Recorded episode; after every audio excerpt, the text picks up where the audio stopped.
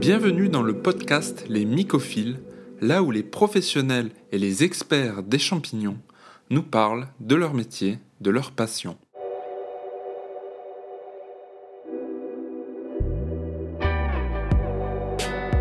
Pour ceux qui ne me connaissent pas, je suis Andrea du blog cultiverleschampignons.com et aujourd'hui je suis avec Javier Jorga de l'entreprise Jorga Champignons. Salut Javier, euh, bah, écoute, tout d'abord euh, merci beaucoup euh, d'être là, merci de ton temps pour participer donc au podcast des mycophiles.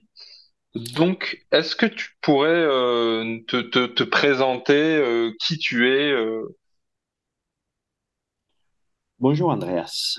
Je, effectivement, je m'appelle Javier Gorga je suis sud-américain. Je, viens de Uruguay en Amérique du Sud, c'est au sud du Brésil. Et euh, aujourd'hui, je suis producteur de champignons exotiques euh, slash médicinales. Donc, c'est un peu ce que j'ai fait aujourd'hui. Et mon parcours, c'est un peu... Euh, je ne suis pas quelqu'un qui a étudié pour cela. Donc, tout ce que j'ai fait, c'était par... j'ai pas pris des cours, j'ai j'ai jamais visité une championnière en dehors de la, de la mienne. Donc, euh, c'est un parcours de. Euh, j'ai acheté quelques livres et j'ai commencé à lire, et après, c'est plus euh, faire des tests, des essais, corriger, et comme ça, un peu à l'infini, recorriger, corriger, corriger pour, pour trouver la bonne méthode. Tout en auto-formation, du coup, de A à Z. Oui, effectivement, oui. Je n'ai pas suivi un cours euh, spécifique. Ok, bah, bravo à toi déjà pour ça. C'est pas donné à, tout le monde. Et euh, merci. Et du coup, euh, avant, avant la, culture des champignons, enfin, qu'est-ce que tu as fait? Ça fait combien de temps là que, que tu es myciculteur du coup? Je, avant de ça, je, à la base, je suis la seule formation que j'ai en tant que formation, J'étais officier de la marine. Donc, en Uruguay? Oui, oui. Et ça, ça, forcément aucun lien avec ce que je fais aujourd'hui. Et justement, cette année, il y a un événement qui s'appelle l'Armada, dans la ville de Rouen, en Seine-Maritime, et que c'est un rassemblement des voiliers euh, de partout dans le monde. Et c'est comme ça qu'en 2008, j'ai connu euh, ma femme. Donc, euh, c'est un peu ça les déclencheurs que, qui m'a fait venir en France. Ok. Donc, par amour, du coup. Oui, effectivement, par aventure, par, par un tas de trucs. Mais je n'ai jamais été initié à la base aux champignons. Je savais que c'était un truc qui poussait sur un arbre pourri et ça s'arrêtait là à mes connaissances. Donc, euh, après, j'ai travaillé à différents endroits ici en France jusqu'à j'ai commencé en 2019 du côté des Dieppe, c'est aussi dans la Seine-Maritime. Et fin 2019, j'ai déménagé dans les locaux, mes, locaux, mes locaux actuels. Donc, j'ai déménagé euh, le 1er mars 2020. Et donc, jusqu'à là, tous mes clients étaient des restaurants. Et le comme tous les Français, j'étais confiné. Et j'ai perdu tous mes clients. Donc, ça fait un peu mal, un peu beaucoup. En étant une, une activité récente, on n'avait pas d'aide d'aide comme les activités qui étaient qui avaient déjà lancées, qui pouvaient justifier d'un bilan, tout ça, quoi. Des, oui, oui, des plus de trois ans, etc. Donc, euh, j'ai passé un long, jusqu'à, on va dire, l'année dernière. Euh, je n'ai pas encore fait une année vitesse croisière. Qu'est-ce que je veux dire par là? Euh, on a été impacté par le Covid pendant deux ans. Après, on a eu une accalmie, mais tout a été, tout le monde ne savait pas avec euh, quel pied danser. Et euh, on a enchaîné avec une petite guerre entre l'Ukraine et la Russie et tout le monde. Donc, c'est un peu, ce sont des temps, ce sont des temps assez compliqués parce qu'on n'a on n'a pas pu passer une année entière à se dire, OK, c'est ça la vitesse de croisière de mon entreprise. Ok. toujours, toujours en train de réguler, toujours en train de, de modifier des trucs depuis que tu as commencé finalement. Quoi. Et eh oui, mais ça c'est un peu le, le, l'esprit d'un entrepreneur. On n'a pas d'acquis. Tout à fait. Tout à fait. On doit être toujours en train de s'adapter parce qu'il y a un client qui veut ceci, il y a un client qui veut cela. Et on se rend compte qu'en fin de compte, ce qu'on était en train de faire n'était pas forcément très bien. Donc, on va modifier et comme ça, c'est comme ça que je conçois une petite entreprise et même une grande. Hein.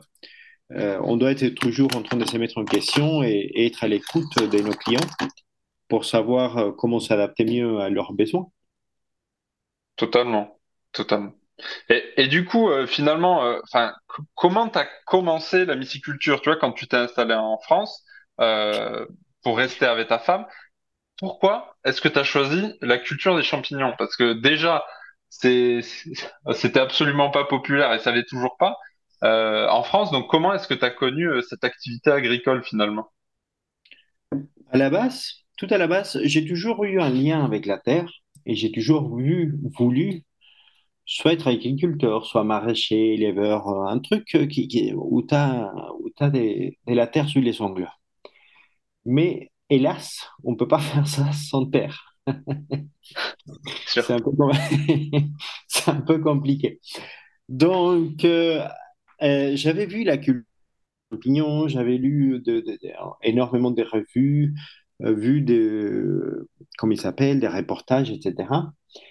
Et je parle avec un ami qui me dit, écoute, j'ai une serre de disponible que c'est des côtés de Dieppe. Et si tu veux faire des essais, tu es ici.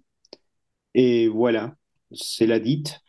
Euh, j'ai trouvé que, ça, que c'était quelque chose de naturel, quelque chose qu'on faisait avec ses mains. Et à l'époque, je n'avais pas de notion parce que je me méfie beaucoup de ce qu'on arrive à lire des bienfaits des champignons. Donc, euh, je me disais, OK, oui, mais ça doit être que du marketing, comme on entend tout et n'importe quoi. Et au fur et à mesure, j'ai rencontré des gens qui ont eu des très belles expériences. Donc, voilà, ça, ça a commencé à me rassurer parce que c'était le, le, le, vécu de quelqu'un ok, qui, avait, euh, qui avait testé cela. Donc, euh, à la base, je me suis dit, OK, on s'élance d'abord avec la partie comestible et après on développe la partie euh, médicinale. Donc, c'est un peu comme ça. Et en voyant, comme pour rejoindre ce que je viens de dire, comme j'avais pas de terre, les champignons prenaient beaucoup moins de place. Donc, euh, voilà la, première étape. Euh, Covid m'a poussé, slash obligé, à démarrer un an plus tôt que ce que j'avais dans mon planning mental de la partie médicinale. Vu que tous les, comme il s'appelle, que tous les restaurants étaient fermés, il fallait trouver un autre moyen de, de subsister. Donc, j'ai développé la partie euh, médicinale et heureusement, ça, ça a bien marché et ça marche encore bien. Donc, c'est un peu comme ça que j'ai pu démarrer cette, cette activité. Mais à, nouveau, je ne connaissais absolument rien. Je n'étais pas. J'ai toujours une histoire. Peu de temps avant que, que je me décide à faire ça, je rencontre une personne passionné des champignons et qui me parlait des champignons, me parlait des champignons. Je, je, je l'écoutais par politesse. je disais dans ma tête, mais qu'est-ce qui me parle des champignons? J'ai rien à faire des champignons. Et bon, voilà, je sais pas, six mois après, j'étais, j'étais avec des bois de pétri. Parce que vraiment, ce n'était pas quelque chose qui m'a passionné, ce n'était pas quelque chose qui m'intéressait, ce n'était pas quelque chose qui avait jamais. Je suis littéralement, je ne suis jamais, et toujours, c'est toujours le cas, je suis jamais allé en forêt à ramasser des champignons. Ok, ah, c'est marrant. Ok. Ouais, comme quoi on peut être myciculteur sans s'y connaître euh, en, en, récolte sauvage de champignons, quoi. Totalement, totalement. Tu t'imagines pas les nombres de gens qui viennent toquer à la porte. Ah, j'ai trouvé ça, qu'est-ce que c'est? Je sais pas. Est-ce que je dépose des questions, moi? La question, c'est que je n'ai pas la moindre idée parce que je n'étais pas formé là-dedans. Je sais reconnaître tous mes, mes champignons à moi. Donc, tout ce que j'ai fait, j'essaie de reconnaître par le mycélium, j'essaie de reconnaître quelle variété de champignons c'est. Donc, pourquoi j'ai dit ça? Parce que reconnaître par le mycélium, c'est un peu comme reconnaître un arbre par ses racines. OK? C'est vrai. Donc, euh, voilà. Mais tu me sors de ma zone de confort et je ne sais pas. ah oui, ça, ça, se comprend. Hein. Donc, euh, l'agriculture. Euh. À, tous ceux qui nous écoutent, ne m'amenez pas des champignons parce que j'essaie de différencier une chanterelle d'un cep, mais je m'arrête là. ah, voilà, vous êtes, vous êtes prévenus si vous allez voir Ravière. Euh, c'est juste pour les champignons qu'ils cultivent. Ah, chacun, chacun son expertise. Tu me diras déjà, rien que la myciculture, il y a une certaine expertise et la mycologie, c'est encore une expertise à côté qui n'a rien à voir. Effectivement, et, ça, cette histoire, ça me ramène un peu à ce qu'on va parler un peu par la suite, que c'est la partie commerciale. Et ce sont des histoires qui sont un peu rocambolesques, dans le sens, euh, j'ai essayé de faire des marchés, les marchés de samedi, dimanche, des trucs comme ça. Et, et des histoires qu'il y a des gens qui viennent, regardent mes champignons, et ils sont tout de suite braqués. On les voit à, son, à leur visage. Je ne comprends pas pourquoi, donc on commence à parler. Et la question, c'est que ce sont des experts des champignons, ok, qui ah. connaissent toutes les variétés, etc. Et donc, je suis sur un marché en train de leur proposer quelque chose qu'ils n'ont jamais vu. Donc, ils sont vexés, mais en même temps intrigués. Donc, il faut démêler les vrais du faux, il faut démêler les sentiments pour que la personne ne sois pas vexé pour ne pas connaître ce que je leur ai amené sur une table. Donc, euh, c'est, ce sont des situations assez complexes à gérer pas, parce qu'on sait pas, on n'est pas forcément préparé à cela. Une fois qu'on l'a vécu deux, trois fois, voilà, après ça passe. Mais tout au début, ça, il faut s'adapter. c'est, marrant ça. C'est, quoi comme champignon euh, qui, qui, étonne les gens Finalement, je pense que la pleurote, tout ça, ils reconnaissent. oui, euh, dès, dès qu'on va sortir une foliote euh, qu'ils connaissent pas, comme ça peut être une foliote Nameco ou Adiposa, que c'est l'autre, c'est un chestnut, on va sortir un corail ou on va sortir un reishi. Euh, là, ils sont perdus. Mais totalement, mais totalement. Et ce qui est marrant, c'est que les gens arrivent à s'évexer parce que ce sont de soi-disant experts des champignons. ah, ça. Et voilà. Mais par contre, eux, ils m'amènent en forêt, ils me disent qu'est-ce que c'est ça, et je n'ai pas la moindre idée. Hein. Soyons, soyons honnêtes avec soi-même aussi. C'est vrai. Chacun son expertise. Et, euh, et du coup, euh, tu as, d'autres activités en, en, rapport avec l'agriculture? Oui. Mon, activité est divisée un peu en trois activités. Il y a une partie qui c'est euh, la menuiserie. J'ai fait des planches à découper avec des effets 3D. Donc, j'ai fait tout dans le même bâtiment, ce qui m'a permis de ne pas avoir des déchets. Pourquoi? Les déchets que je génère dans la menuiserie, et ce sont des lassures et des copeaux de bois.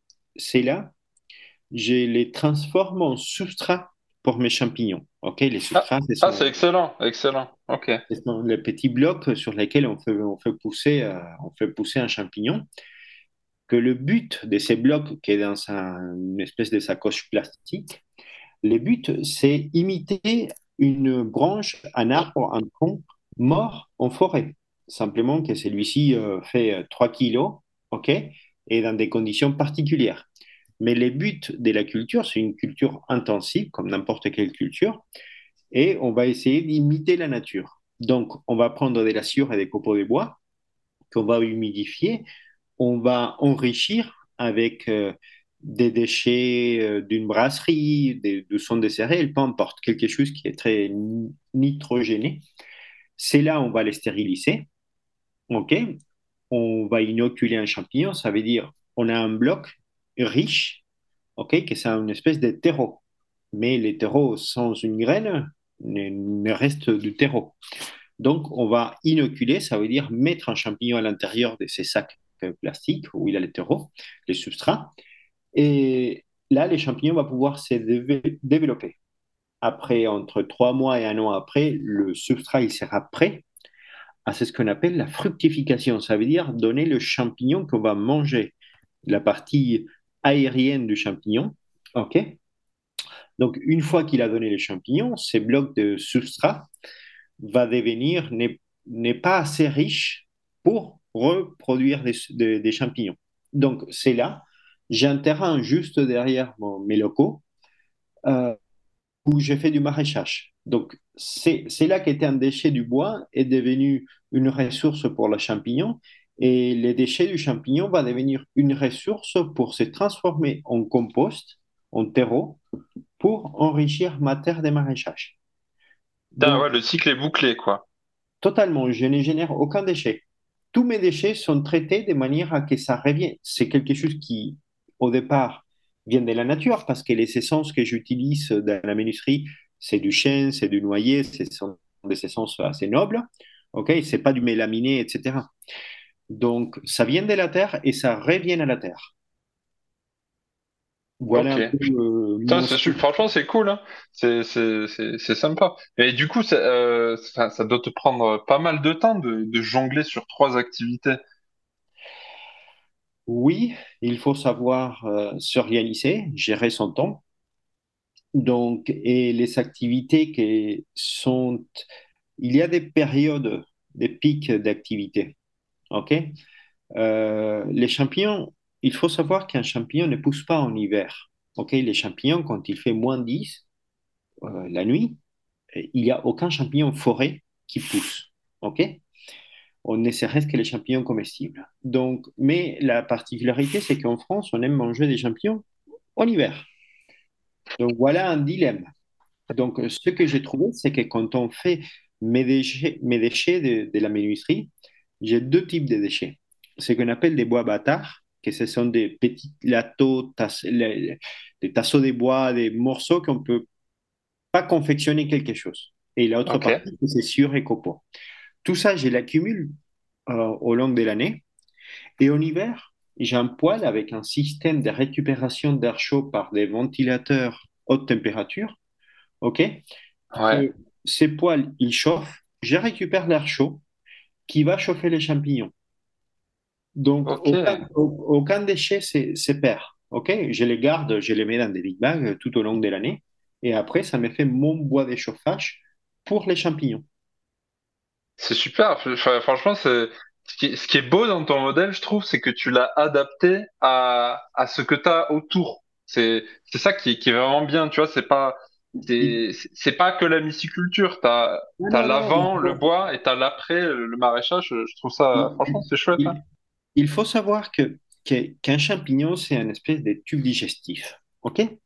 Donc, il va euh, synthétiser tout ce qu'on lui donne, plus ou moins. Donc, il faut trouver les ressources les plus proches parce que faire un champignon coûte excessivement cher. OK? Les champignons que je fais, je ne peux pas me comparer à, aux champignonnières qui achètent des blocs de substrat. OK? On les voit souvent, ce sont des blocs euh, assez grands dans une sacoche noire. OK? Ça, ce sont des substrats industriels. Donc, qui sont à base de paille.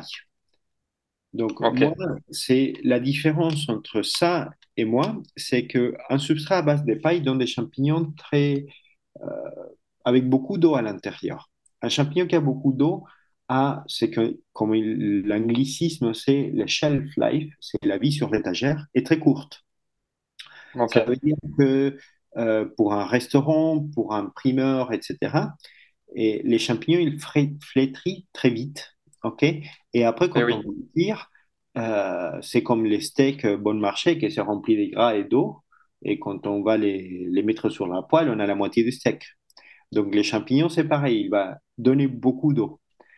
Donc pour faire quelque chose qui tient la route, quelque chose qui dure longtemps pour un primeur qui a eu un mauvais week-end ou aussi un restaurant, il faut que s'il paye quelque chose, la semaine suivante, il soit aussi bon que quand il a reçu.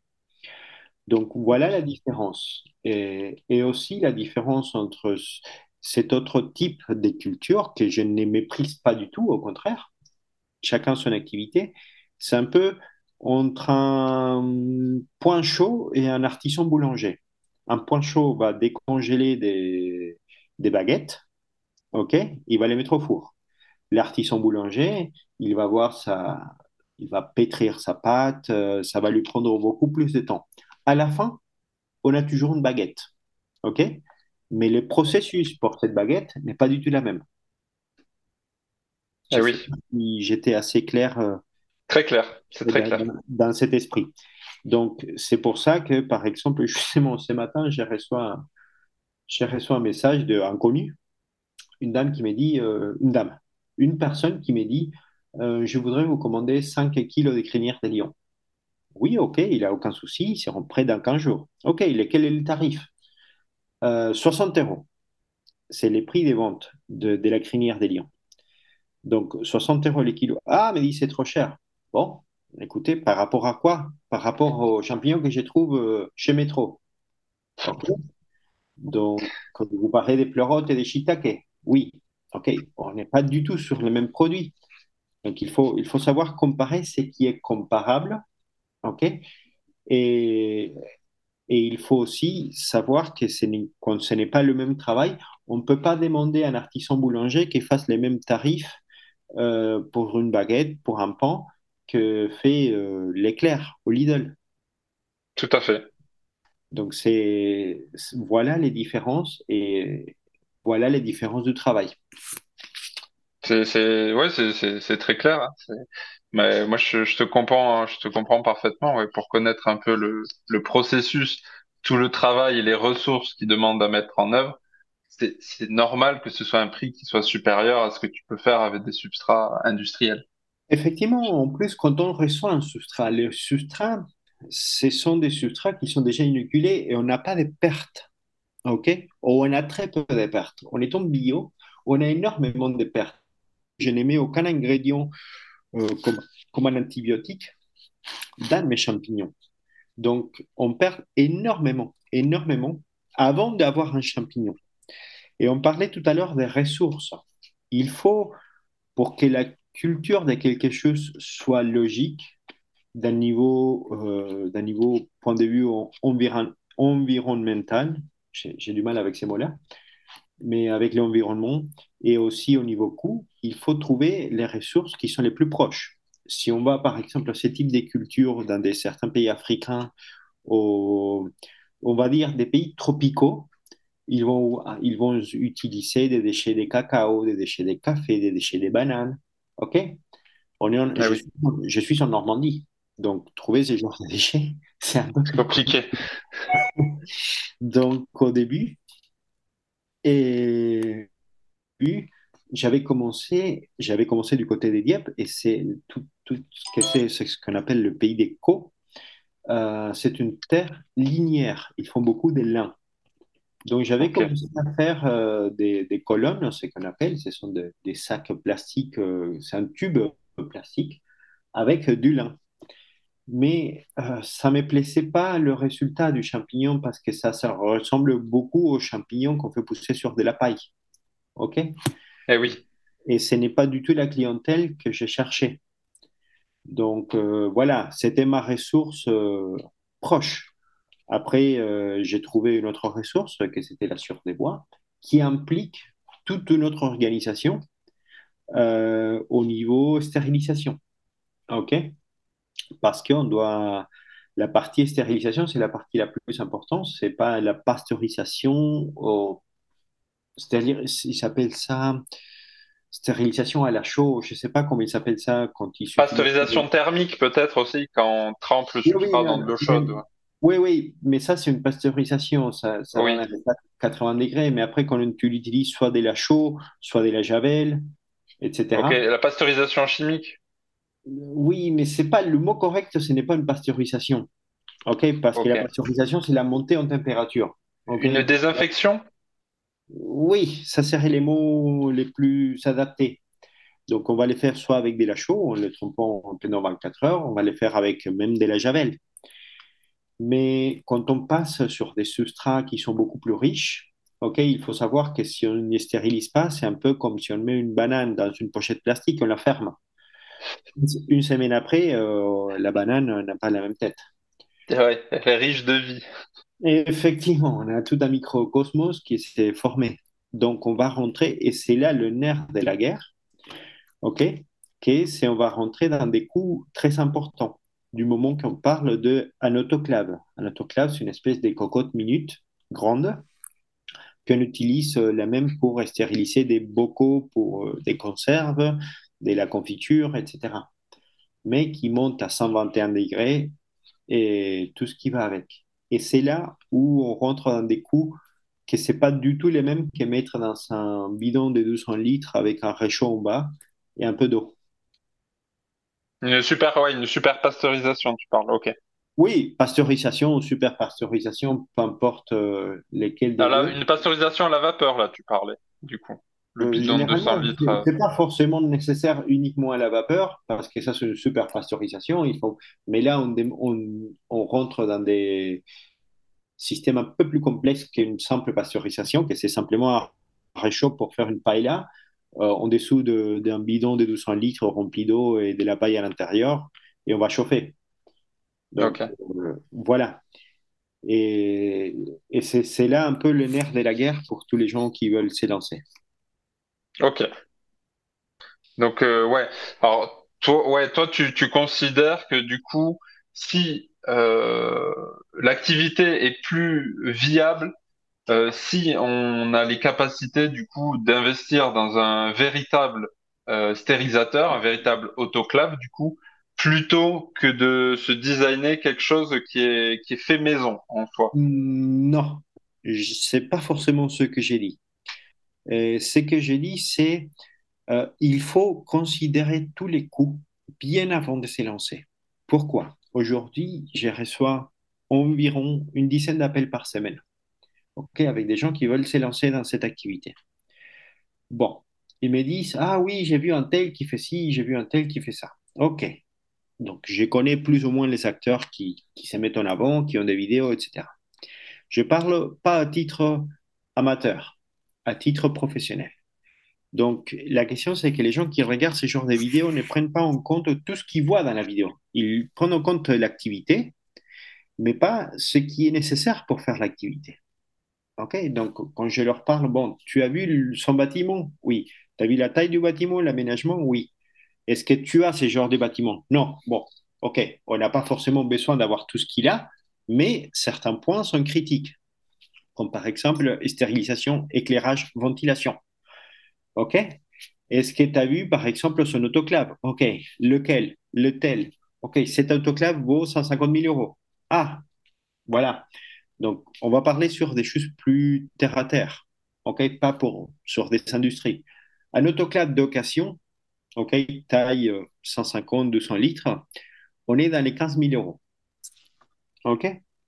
Et ça, pour faire ce genre d'activité, c'est un équipement qu'on a besoin. On ne peut pas s'en passer. Donc, il faut partir sur ces bases-là. Mais pour que l'autoclave il marche, il faut de l'électricité en trifacé. Donc là, ça rajoute, en dépendant où on est situé, un bon billet pour avoir une, une Ouais, électrification qui tient la route. adapté, ouais. Effectivement, pas quelque chose qui va nous, nous cramer les bâtiments, où on va mourir électrocuté. Donc, et là, on n'a que une cocotte qui est branchée dans une prise. OK? Eh Quand oui. on va parler, quand on va parler d'humidification, on a besoin d'un système d'humidification qui soit autonome. Donc là, on va partir sur, en dépendant de la surface, environ 4000 euros. Et c'est simplement une machine qui fait de la vapeur. Donc après, on peut avoir des étagères, faire ça au sol, mais on a besoin d'un bâtiment. Un bâtiment, euh, si on ne possède pas, il faut louer slash acheter un bâtiment. Donc là, ça rajoute des coûts. OK? Oui, tout à fait. Après, il y a la partie euh, laboratoire, qui est même si on s'est dit, ah, ça c'est pas cher, ça c'est pas cher, ou ça, ça, ça va, quand on met tout ça bout à bout, ce sont des milliers et des milliers d'euros, OK, que dans des petits trucs qu'on ne voit même pas. Des tables, une autre afflux laminaire, une autre afflux laminaire, si on ne la fabrique pas soi-même, on est dans les 4 euh, 5 000 euros. Oui, Une autre afflux cher, ouais. une autre afflux laminaire, c'est une, c'est un appareil qui souffle de l'air filtré, très propre, pour une fois les process de stérilisation achevés, on puisse ouvrir un sac ok, un sac avec les substrats à l'intérieur, et qu'il ne soit pas contaminé par notre respiration, par l'air ambiant. Donc, toutes les étapes doivent se passer devant une note flux laminaire.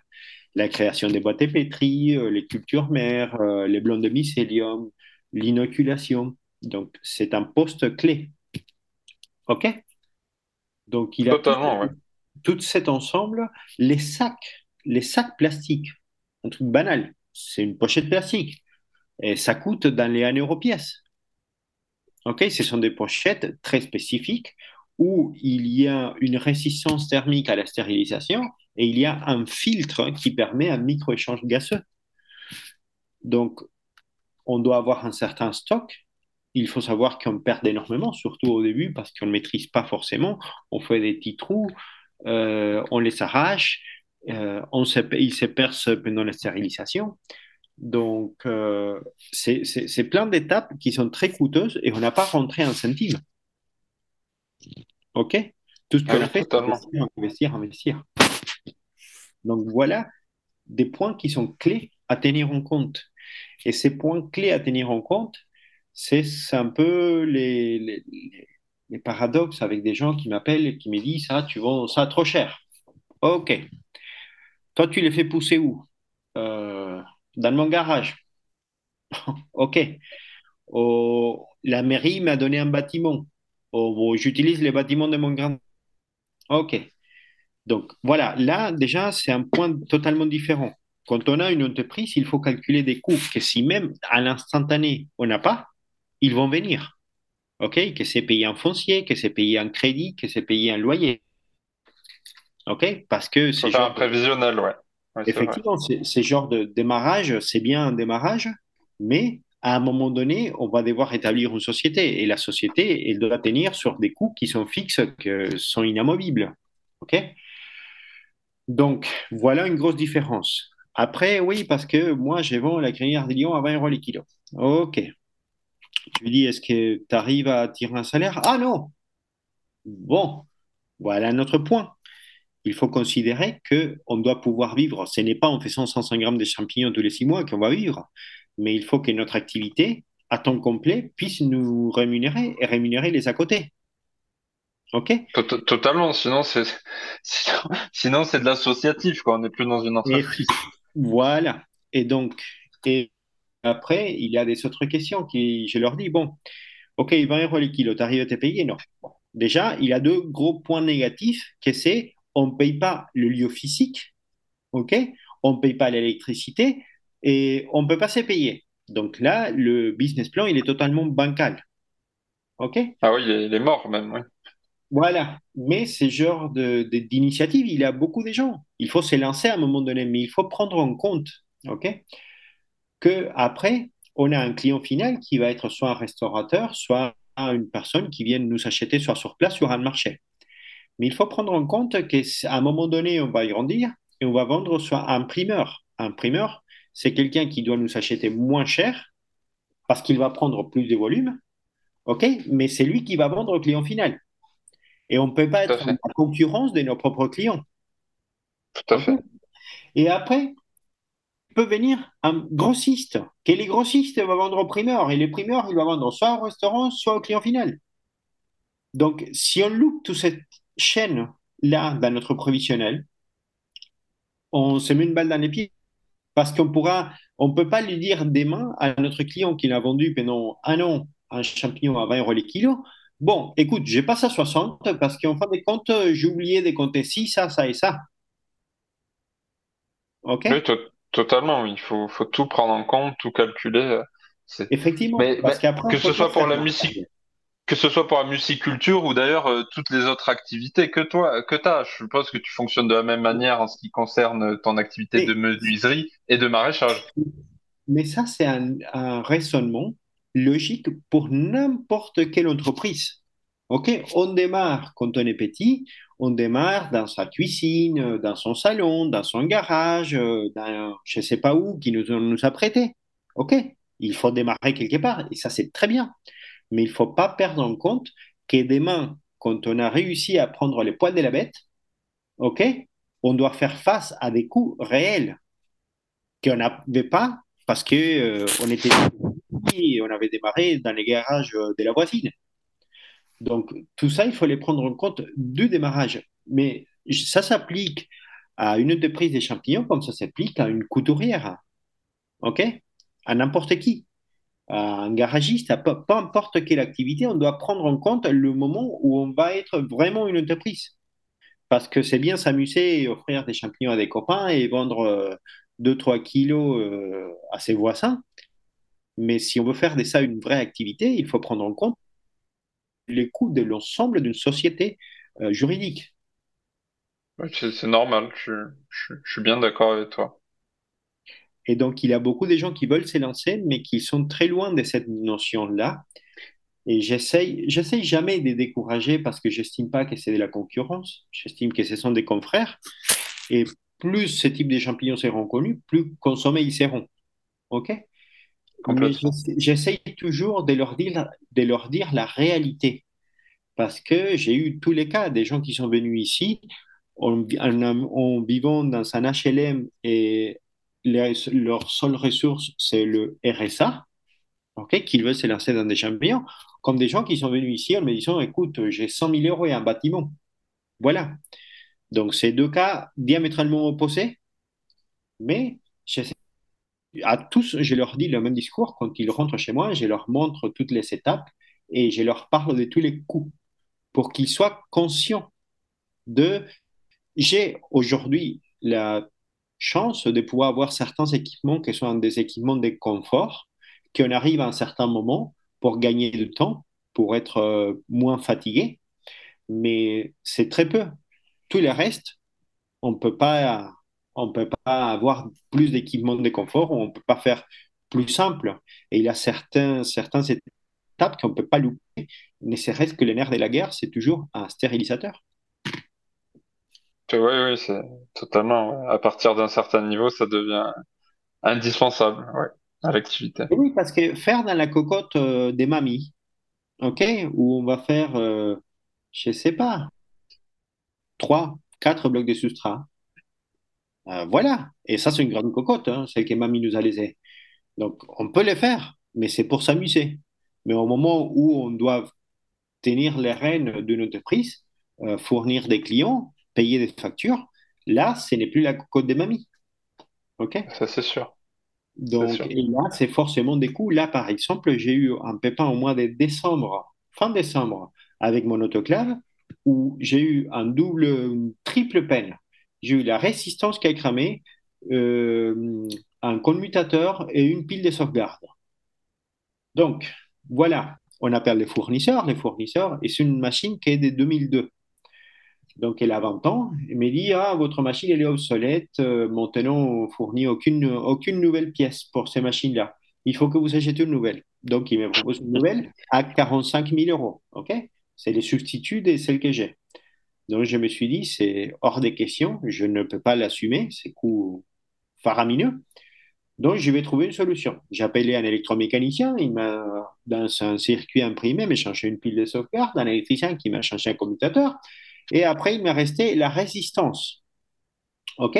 Déjà, ces deux-là ont des coûts. Le commutateur, ça coûte environ 200 euros. La pile de sauvegarde coûte 7,50 euros, mais coûte 50 euros faire passer un électromécanicien pour 15 secondes sur place.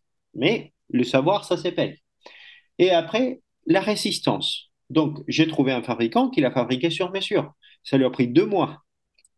ah ouais. Et, ça m'a coûté, et ça m'a coûté 1000 euros. Eh oui, sur mesure, c'est. Oui, mais c'est les seuls à le faire. Eh oui, oui, mais oui, oui, quand tu n'as pas le euh, choix, de toute façon.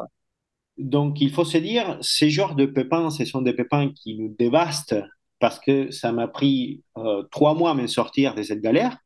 OK? Donc, ça nous met en méga retard par rapport à notre planning, euh, par rapport à nos clients, à la saison qui démarre, ceci, c'est là, etc.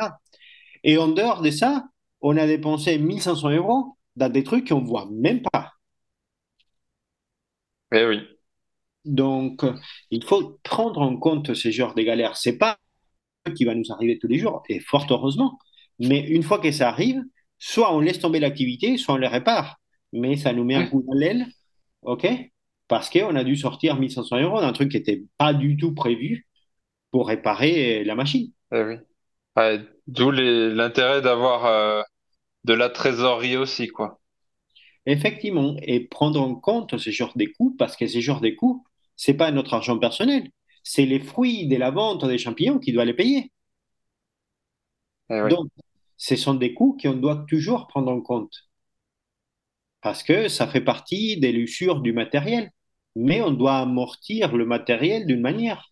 Et la seule manière de l'amortir, c'est en vendant au prix juste. Totalement, totalement. Et c'est pareil pour le filtre de la haute affluent laminaire. La haute afflux laminaire, je l'ai fabriqué moi-même, Et, mais et le filtre, le filtre, tu, tu le changes pas de, de temps en temps? Oui, oui, oui, ce n'est pas quelque chose qu'on change euh, tous les six mois. hein. Je les change une fois par an et c'est euh, quelque chose euh, qui coûte dans les 600 euros. Ok, Et ça ne reste, ça ressemble à un filtre de voiture beaucoup plus grand et qui coûte bien plus cher. Mais voilà, mais ce sont des choses qu'il faut prendre en compte. On a toujours des assurances, des responsabilités civiles, des ceci, des cela. Et à la fin du compte, c'est, c'est- c'est- c'est- ce sont des coûts de fonctionnement qu'on on ne se rend pas compte quand on voit une vidéo sur YouTube, mais qui sont totalement réels. totalement, oui. Donc, Ok, ben écoute, euh, merci euh, de, de ces mises au point. Je pense que c'est, de toute façon, c'est important que les gens qui veulent euh, vraiment se lancer dans les champignons exotiques à titre professionnel, ils, ils soient conscients de, de tout ce qu'engendre ce type de, de modèle économique. et Et, euh, et du coup, toi, euh, si tu avais un, un conseil, je pense que tu as déjà donné énormément, mais si tu avais vraiment un conseil à donner à quelqu'un qui veut se lancer, ce serait quoi? Ne croyez pas que vous lancer dans les champignons, c'est de l'amour et de l'eau fraîche. Ok? C'est un travail éreintant, fatigant et surtout démoralisant. Pourquoi? Parce qu'on perd énormément. Ok? Donc, il faut avoir le moral très bien accroché pour se dire, OK, je me lance et savoir que ce n'est pas on se lance et deux mois après, on est en train d'enca- d'encaisser quelque chose. hein. OK? Faut Ça, l'avoir mûrement réfléchi, quoi. effectivement. Et il faut être vraiment avoir un moral à l'épreuve des balles parce que c'est, il faut être une armure, la morale, parce que c'est, c'est vraiment fatigant quand on se loupe, OK? Et on fait des erreurs et on doit tout recommencer. Donc, bien étudier les coûts, mais ça s'applique à n'importe quelle entreprise, bien étudier les coûts d'une entreprise réelle, de se dire, OK, ça va me coûter X, combien de champignons je dois sortir par semaine, par jour, par mois, pour rentrer cet argent-là. Et c'est là qu'on se rend compte le coût réel. Est-ce qu'on est prêt à travailler 7 jours sur 7, à ne pas pouvoir prendre des vacances? En décembre, on a moins 10 degrés et plus rien ne pousse et tous les substrats ils sont gelés, donc ils sont morts. Donc on doit tout recommencer. On a un été à 40 degrés et tous les champignons ils sont contaminés. Donc c'est ça où il faut avoir un moral et l'épreuve des balles. Eh oui, toutes, toutes les activités agricoles, de toute façon, il faut, faut avoir euh, sacrément le moral, faire ça. euh, je pense, c'est plus un métier de passion qu'un métier euh, pour gagner de l'argent, quoi. Sinon, les gens, ils deviennent Oui, banquiers ou oui et non, mais ça veut dire on doit gagner de l'argent parce qu'on doit vivre. Donc totalement, on ne peut pas s'espérer à s'acheter une voiture de luxe en vendant des champignons, ça c'est clair. Mais on doit quand même payer les factures. Donc carrément. On ne fait pas ça pour la voiture des luxe, mais on fait ça parce que sinon, monsieur EDF, euh, monsieur le fisc, euh, monsieur, monsieur tout le monde vont venir à toquer à la porte et dire paye-moi mon, mon dû. Donc, il faut, oui, on ne fait pas ça pour devenir riche, mais il faut gagner de l'argent. C'est les nerfs de la guerre. Totalement, totalement. Eh bien, écoute, euh, mer- merci beaucoup pour euh, tous ces conseils euh, avisés. Euh, pour finir, j'aurais aimé euh, savoir euh, où est-ce que où est-ce qu'on peut te retrouver, où est-ce que les gens peuvent peuvent éventuellement te contacter ou t'acheter des champignons? Euh, est-ce que tu as des, des réseaux, des, une adresse? Oui, oui, je, je travaille principalement avec Instagram qui est lié à un compte Facebook. Ok, Euh, mon nom de famille, c'est Gorga, G-O-R-G-A, et c'est Gorga champignon, champignon au pluriel. Donc, euh, je travaille par là et les gens me contactent. euh, comme mes- quand on met Gorga champignon sur Internet, on trouve très facilement soit mon email, soit mon numéro de téléphone. Donc, euh, ils me trouvent par là. Après, je ne vends pas sur Internet euh, des champignons. C'est les gens qui me contactent et après, je leur envoie soit des privés, soit de particuliers. Je fais des envois par, euh, comment il s'appelle, Chronofresh. Mais c'est comme ça que ça marche. Je n'ai pas de, un site de vente en ligne. Ok, ok, ça marche. Bah, écoute, dans tous les cas, je mettrai euh, dans la description euh, du podcast, je mettrai tous tes, tous tes réseaux sociaux, comme ça les gens ils pourront plus facilement te retrouver. Bon, c'est parfait. Merci pour ton temps. Merci de m'avoir donné cette Ben, merci à, merci à toi, c'était, super intéressant, franchement. euh, cette activité. Ouais, ben, merci beaucoup. Et euh, je te dis euh, à la prochaine. À la prochaine, Andreas. Ciao, ciao. Salut, merci, Javier. Merci à tous d'avoir écouté ce podcast. Si vous souhaitez en savoir plus sur la culture des champignons, rendez-vous sur notre site internet cultiverleschampignons.com. Vous pourrez y télécharger gratuitement votre e-book pour commencer la culture des champignons. À bientôt!